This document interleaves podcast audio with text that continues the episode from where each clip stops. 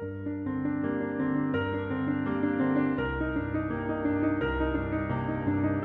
家好，欢迎收听《成长中的咨询师播客》，我是本期的主持人常少晨。成长中的咨询师播客旨在为同行朋友提供一个渠道，了解华语世界行业中同行的精彩经验与他们走过的弯路。我们也会请到其他领域的助人者，分享不同思路的治愈经验。我们更是希望将热点甚至争议中立的呈现给大家，促进行业中的交流。在上一期《成长中的咨询师》播客中，郭文涛医生介绍了他所策划的重返边界论坛和他引入中国大陆的移情聚焦疗法 TFP 论坛第四讲中，研究自恋型人格的 Aaron Pincus 教授也提到，移情聚焦疗法对治疗自恋型是蛮有效果的。于是本期我们便请到了正在 TFP 受训中的王小芳咨询师，聊一聊他的受训体验以及他作为咨询师的成长。本期播客将分为上下两集，接下来您将听到的是下集。往下一步，我们来聊一聊自体心理学，你觉得怎么样？感觉你对自体心理学也蛮了解的。在国内，自体心理学无论是在自媒体上，或者在咨询师圈子里面，它的曝光率还蛮高的。蛮想听你个人的一些感觉，他们中间有什么异同的？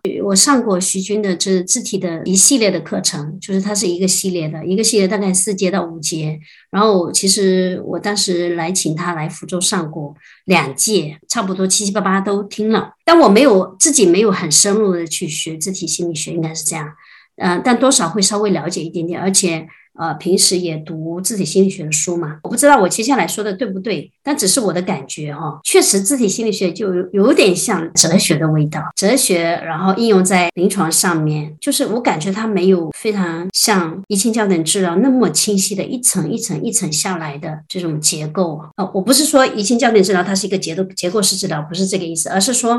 它整个治疗的系统。它是很系统的，一层一层的，从整体的这个治疗的呃理论，然后到治疗的策略，到治疗的战术，到治疗的技术，它是一层一层从大到小。比如说一个国家到一个城市，一个城市到一个小区，一个小区到一个一个人的家里面啊，是这样一层一层的下来，是没有这样的一个框架，所以它可能会有一些治疗的原则理念。观点，然后以及就是一个人的自恋是怎么形成的这样的一个理论的一些架构，最终会注重在一个人的字体层面呢。这个人的字体他出现了什么问题？当然，他并不是忽视客体关系哈，但最终工作是在字体层面。我个人现在的经验是这样的，就是现在的自恋人格障碍其实蛮多的，就是高功能的自恋人格障碍蛮多的。我会觉得用字体心理学跟他工作是 OK 的。但是如果是低水平的边缘水平的人格障碍工作，就是蛮困难的，因为你作为一个治疗师，你用神入，所谓神入就是共情啊，对，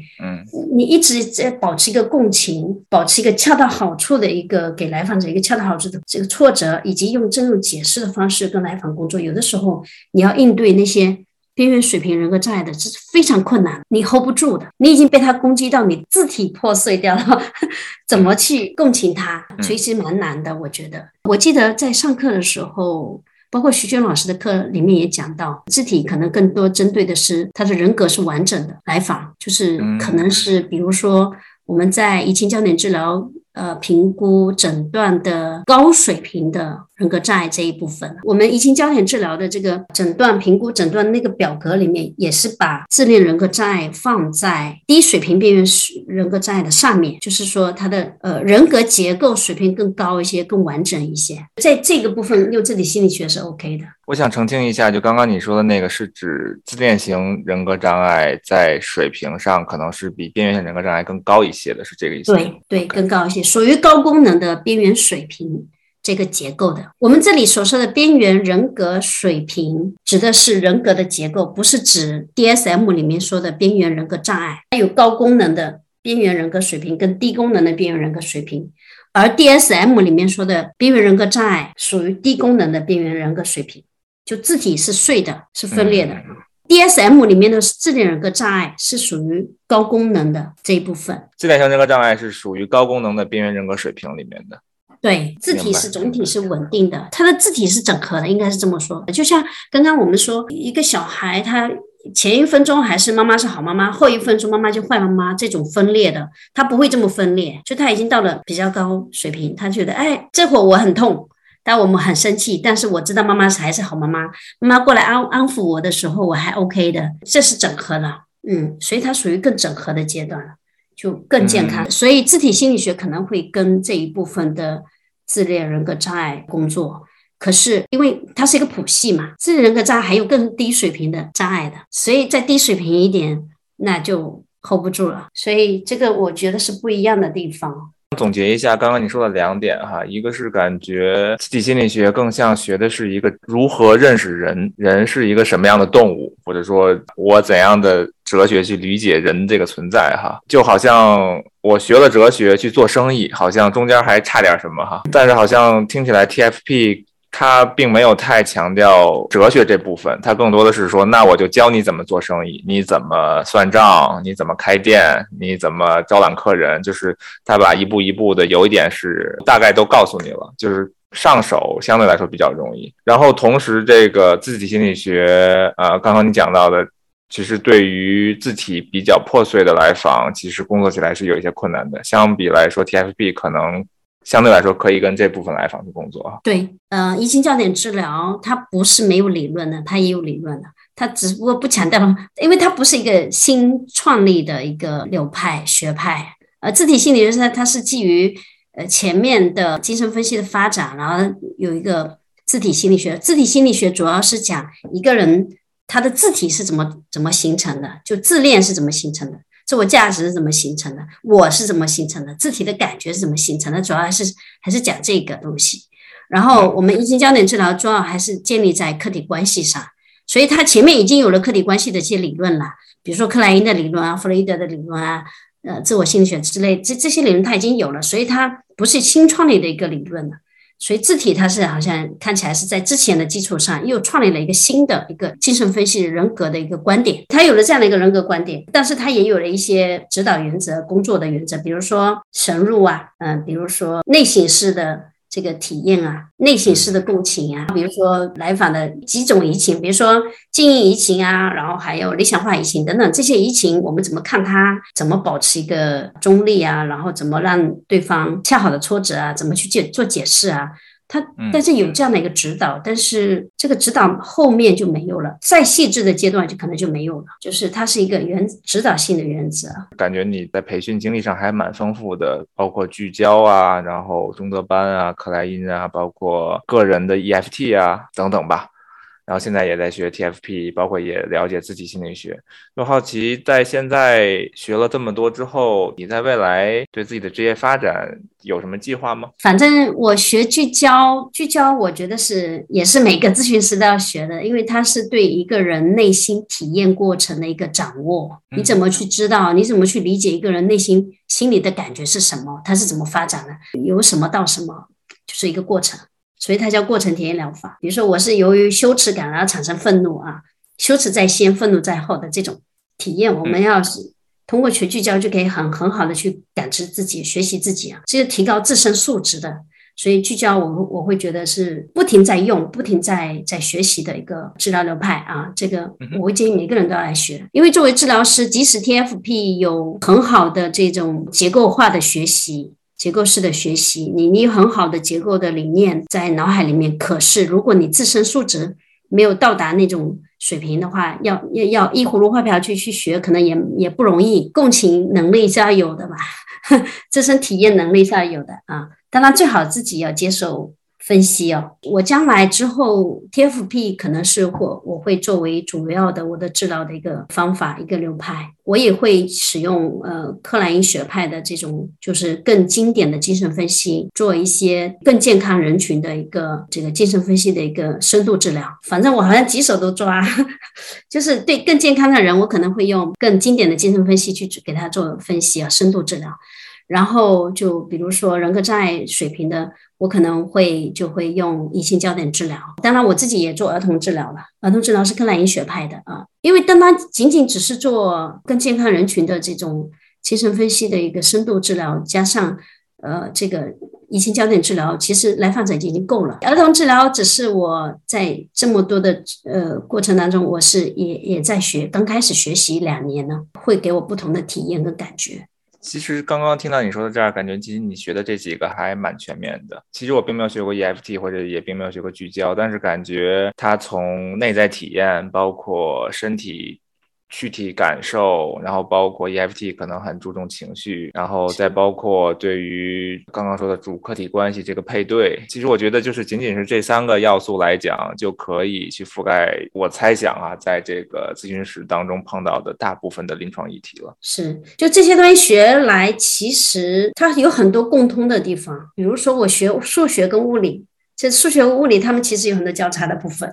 我会觉得，如果是要给一些专业的这个咨询师一些经验哦。我会觉得学移情焦点治疗就好好的深入学习，然后再配上一些跟身体工作的这些呃治疗方法，也深度学习，这两者加起来就会比较好用了。把这个两个东西配到一起，会是一个很好的搭配的背后的一个原因吗？我个人接触的有一些咨询师，有一些精神分析流派的动力性取向的咨询师，可能在共情方面哦，对来访者的体验的理解方面，其实有的时候会稍稍欠缺一些些。他可能会有更多的解释，或者面质，或者澄清这技术。可是，在对来访者的理解方面，因为理解一个人，他不是从表面上看，也不是从理智层面去理解，而是有的时候在感受层面。我们要感受层面，感受他其实是因为这个东西而导致这个东西这个感觉。就像上次我们督导里面，就是老师有说到过，某一个来访，他可能是由于自恋，他是自恋人格障碍，所以由于他的自恋。受到挫折以后，自恋自体破碎了，所以他为了防御这个自体破碎的感觉，他用了一些偏执的这个症状表的表现呃，防御的方式来防御他的那个自体破碎那一部分感觉。这个其实是非常需要我们内在去体验一个人内在心理过程的，去知道那个感觉的。如果没有知道那个感觉，其实真的只是单单方面去学这个。可能会比较困难，有的时候可能就是一葫芦画瓢，呃，形似神不似，所以我会建议学这个要同时在学跟身体工作、跟内内在体验工作。听起来你感觉其实走身体的体验式的疗法，学这些其实可以帮助咨询师，不光是从理性层面，甚至是从身体感受、身体能量、躯体知觉方面，就可以共情到、感受到来访者的那个频率或者呃磁场哈。因为我们一个真实的感觉是身体是它的承载物啊，比如说我们生气啊，我们愤怒，我们羞耻都在身体里面表表现出来。所以如果没有对身体有很好的了解，身体里面有什么东西很好了解的话，其实真正要深度共情蛮难的。而且移情焦点治疗其实要做得好的话，要学得好的话，要这一部分要加上，要很好的共情来法。很好的体验来访的真实那一部分，跟他防御的那一部分啊，他用什么东西来防御他真实那一部分？这个是移情焦点治疗过程当中，我们刚刚说的移情自体客体配对，然后反转，这个是骨头，而肉是需要在每个细节里、每一句话里面去体验感受它的。体验感受完以后，才会知道它有一个移情，才有个配对，啊，才会知道它在反转。啊，是这样，嗯，所以它肉要填进去。呀，我觉得你说的这点其实让我也学到了很多，或者说开阔一些思路。因为我可能也是在学习 SE 体感疗法的一个算是初学者吧。然后可能其实我在学这个疗法的时候，更多的是说我们如何追踪身体里发生的事情，然后在身体层面听听身体讲的故事，于是让身体去回到某种状态，在身体方面去消化一些东西。可能许多东西就仅仅在身体方面就可以消化掉了，是不用太走情绪或者大脑的，因为可能后两者可能会相相对来说难一些。所以可能我在体验学 SE 的过程当中，更多是从这个角度啊。不过刚刚听到你说这点，就是感觉是一个很有意思的角度。其实是从身体上，如果更敏感，自我体验做的更多一些的话，其实这种敏感也是可以。成为神入或者说共情的一个加分项吧，就是尤其是跟 TFP 如果配起来的话，会是一个很好的搭配哈。其实你刚刚说的那个，就是我学聚焦的时候也是学到的一部分呢，就是你刚刚说身体自己消化那个东西，这个本身就是我们也要理解来访，有的时候来访是消化不了那个东西，你要感觉到 他消化不了那个东西的啊，我们要有感觉的啊，所以我们才会知道哦，他。他为什么会这样？哦，原来他身体里面消化不了那个东西，身体里面有东西挤在里面，然后身体里面有东西可能被挤压、被爆出来，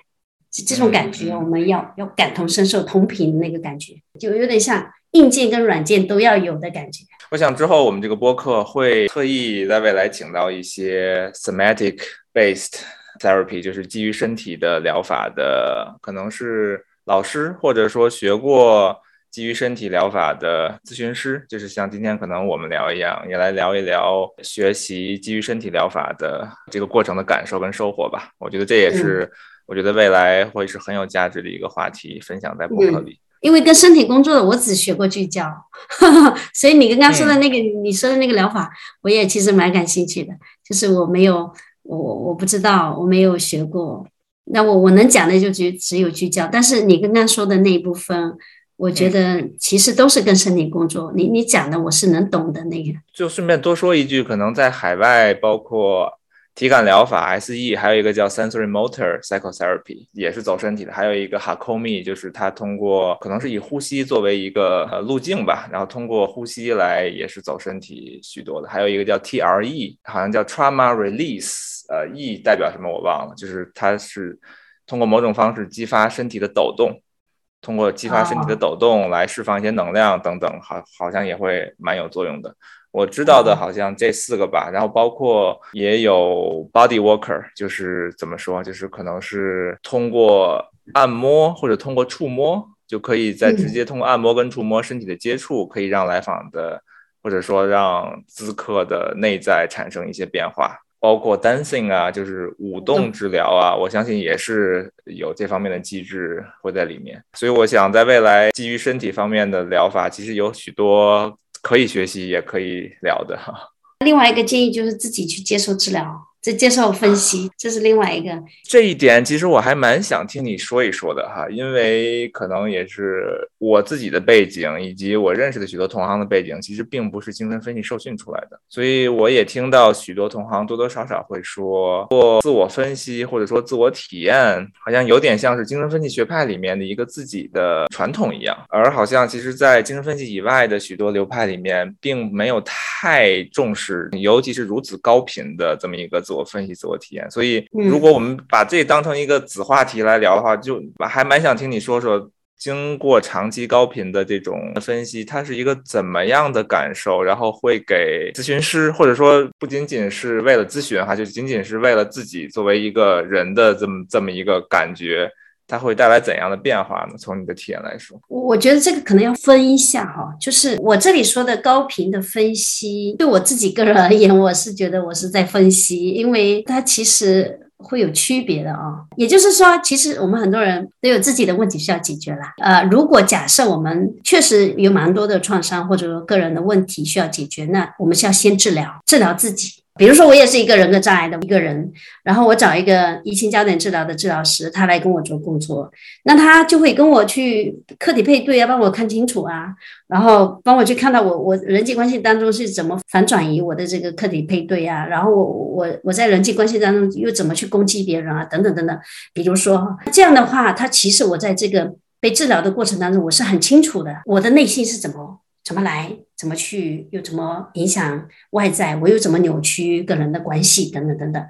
啊，当我被治疗好的时候，我其实治疗的过程当中也理解了。哦，原来工作是这样，其实是能够帮助我更好的去跟来访工作的。我也能更好的理解。哦，原来他可能也是这样。因为人都是有共性嘛，所以这是一方面嘛。然后另外一方面，当我们自己能够被更好的人格结构能够被更好的整合，那么我们可能就会更好的保持中立的状态，而不会站坑，就是站边。我们老师经常说的站边，因为我们人的内在都是冲突的嘛，要么就是分裂，呃，分裂的两部分也会有冲突啊，要么就是意识跟无意识的呃冲突。如果是人格障碍的话，它的冲突。它的分裂，分裂完以后，它经常会就这一部分的分裂，它会把东西客体或者肢体投射给你。那么有可能，如果我们自己也是分裂的，那我们就只认同了一部分，也就是我们可能会站队，就这两边冲突，它可能我们可能会站队站一边，那就无法保持一个中立的态度了。如果我们自己是一个很整合的人，我们就会保持一个中立，因为我们知道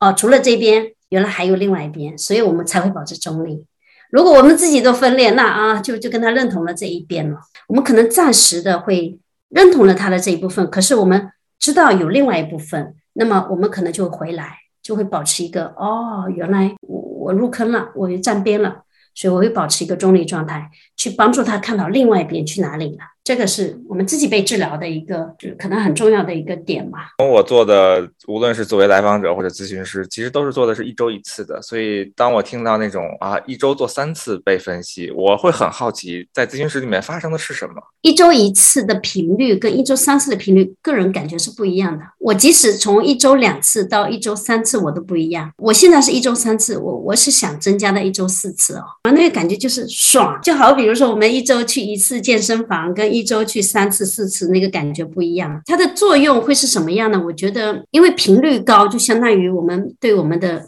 无意识防御工作的强度更大一些。就我们自己内心里面有很多无意识的东西，我们自己都搞不清楚。然后来访者来跟你工作的时候，他就勾起你的无意识。就比如说我在我自己的咨询里面，我我跟我来访者遇到一些困难的时候，我会很焦虑或者很怎么样，这个焦虑我就搞不清楚是什么。然后我跟督导师讨论的时候，他就会轻轻点你一下。有的时候我对来访的工作里面就会有一些比较僵硬的部分。当来访者突破我的边界的时候，我会比较僵硬，我会比较紧张跟焦虑。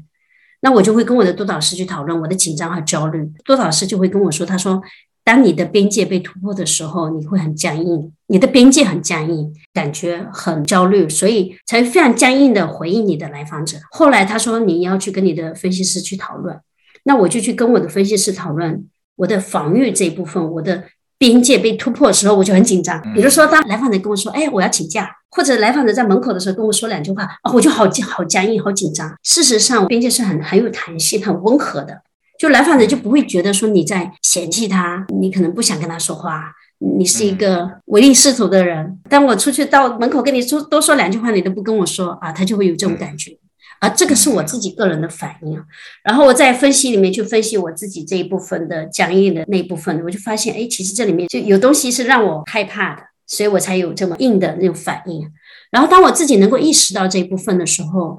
那来访者他又突破边界的时候，我就可以有弹性的去处理了。有弹性的处理了，就好像之前是一种条件反射式的僵硬，但是好像在意识层面意识到了，接下来做了等等，我不知道的是什么工作哈，就好像他就没有那么条件反射的马上出来了，可以慢一些了，甚至自己可以控制了，慢一些，然后甚至我可以停住那个东西，然后还能够共情到来访，理解到来访，他就觉得很舒服。或者说他会觉得哦被你理解了，没有被赶出去。那我可能问一句抬杠的话哈，就是说要是有这样的效果，一定要一周四次吗？因为我总觉得哇，一周四次是一个无论在时间上或者在金钱上都是一个很大的投入啊。我觉得不一定啊，不一定是一周四次，因为如果你没有做精神分析，没有做深度的那种无意识的工作，其实没有必要的，没有说一定要一周三次啊、四次啊，一周一次也是可以的，因为一周一次我们。主要还是解决我们自己。有一些困惑，不一定，这里有我的理想化的东西。就是我可能有一点感觉，就是说，比如说高频的，更多的是来访者或者说咨询师自己的一个个人的爽点就在那儿哈，或者说个人的偏好、个人的爱好。就像我觉得刚刚你用健身房那个例子，还一下让我觉得或许还蛮贴切的，就是那个爽的感觉，可能没有做过的人是体验不到的。是是是，但是它并不等于说你一周一次就达不到健身效果，也是 OK 的呀。那自己感觉。觉上不一样，爽的感觉不一样。这其实我一直很好奇的一个问题，但是今天得到了一些回应跟答案啊。那今天非常感谢小芳老师来到我们成长中的咨询师播客里面，分享一些自我的体验和自我作为咨询师的成长，希望对于我们的听众能够有一些收益和帮助。我们今天的播客就先到这里，我们下期再见。好，谢谢。感谢收听，我们下期再见。